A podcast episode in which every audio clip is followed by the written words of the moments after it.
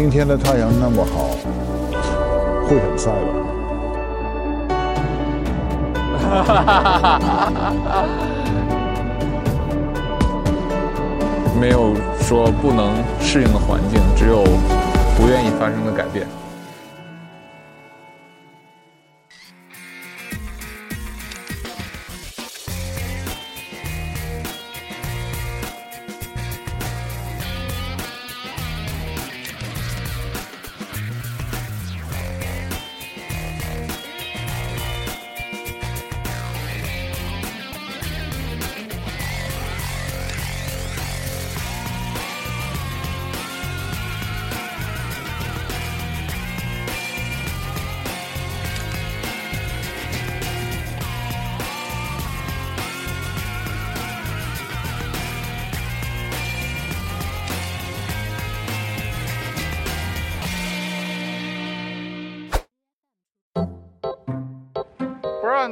刚才有没有看见，远处还是有绿色的，这个很出人意料啊！要不然我们去看一下。走啊，你带我们走，走。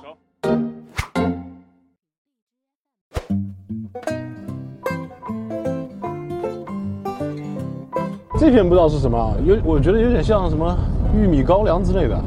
对，这些玉米，玉米啊，玉米。哦，这么大一片玉米。哇，这些玉米，你看这些玉米长得很有意思，因为这些玉米它不是为了让它结穗子，其实是为了吃收这个秸秆儿。这秸秆儿是用来作为饲料饲料的，它可以把牛直接放进去吃吗？嗯，如果你想的话，应该是可以的。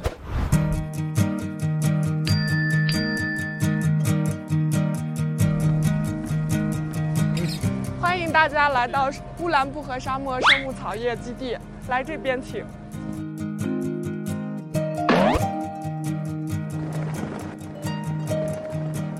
阿蒙主要是以喷灌为准，所以大家映入眼帘的所有的喷灌的样子都是圆形的，好多就是咱们在这儿能看到的一些呃植物，还有嗯、一些小的沙漠指示型植物都是这里特有的。除了咱们的青楚苜蓿，就是咱们的苜蓿是后来为了改造沙漠种进去的以外，咱们植物，咱们这里还有好多植物，比如说，嗯，我们现在看到的沙柳，还有我们为了生活所改造的这些黄瓜，也都是后来种上的菜园儿，菜园儿。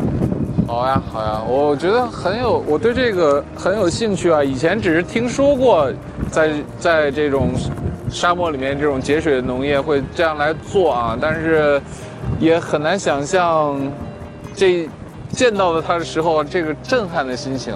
我还是想近距离的去看一下。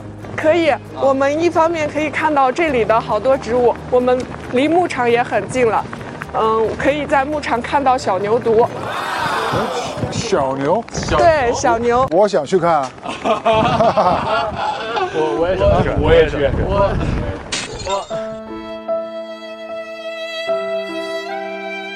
那我陪他去看草。那我们就一块儿看看植物的老师跟着植树的老师去看植物，这边我们可以领着去牧场看小牛犊。走，来，让我们出发吧。好，请。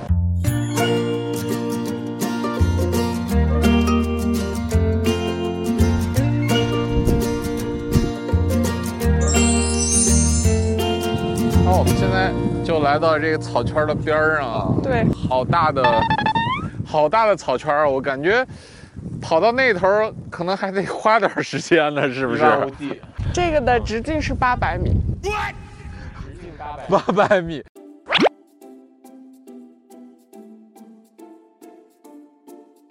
那这一圈儿就是嗯，一圈儿是，呃，下来咱们是八百五十亩左右。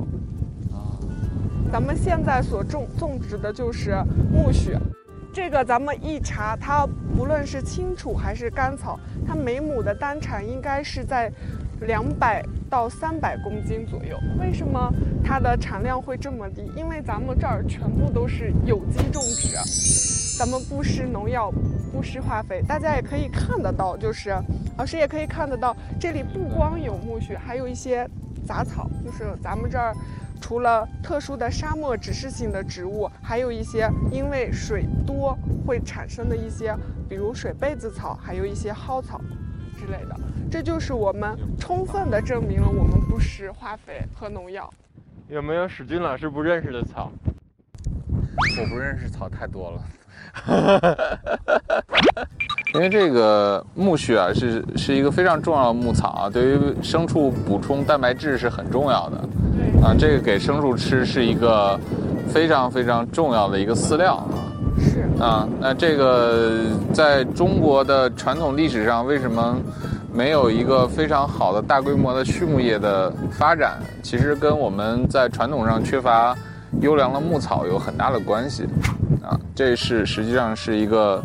怎么说呢？是一个相辅相成的一个事情啊，它不是说我们想让这个呃牲畜变好，它就变好了。其实并不是那么简单的一件事情。咱们现在所种植的苜蓿，未来就是咱们牧场所提供的重要饲料。咱们的牛很多都是从国外进口的种，那这些苜蓿也是从海外进口吗？嗯，对，咱们的草籽都是进口草籽。对。这个品种还是很关键的。嗯嗯。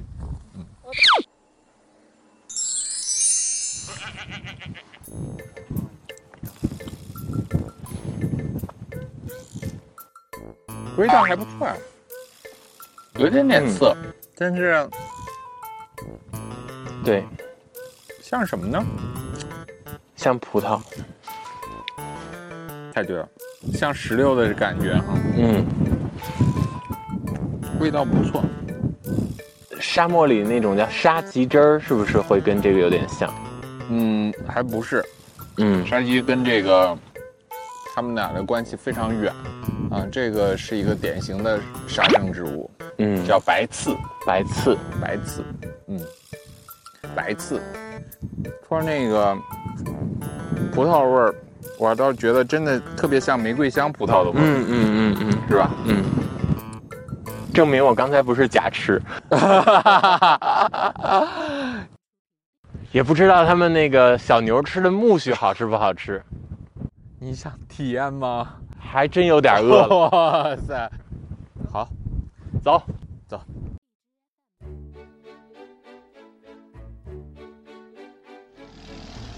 我就戴了双层的口罩。宝哥，一二三。奶牛居然是长脚的，牛牛拜拜，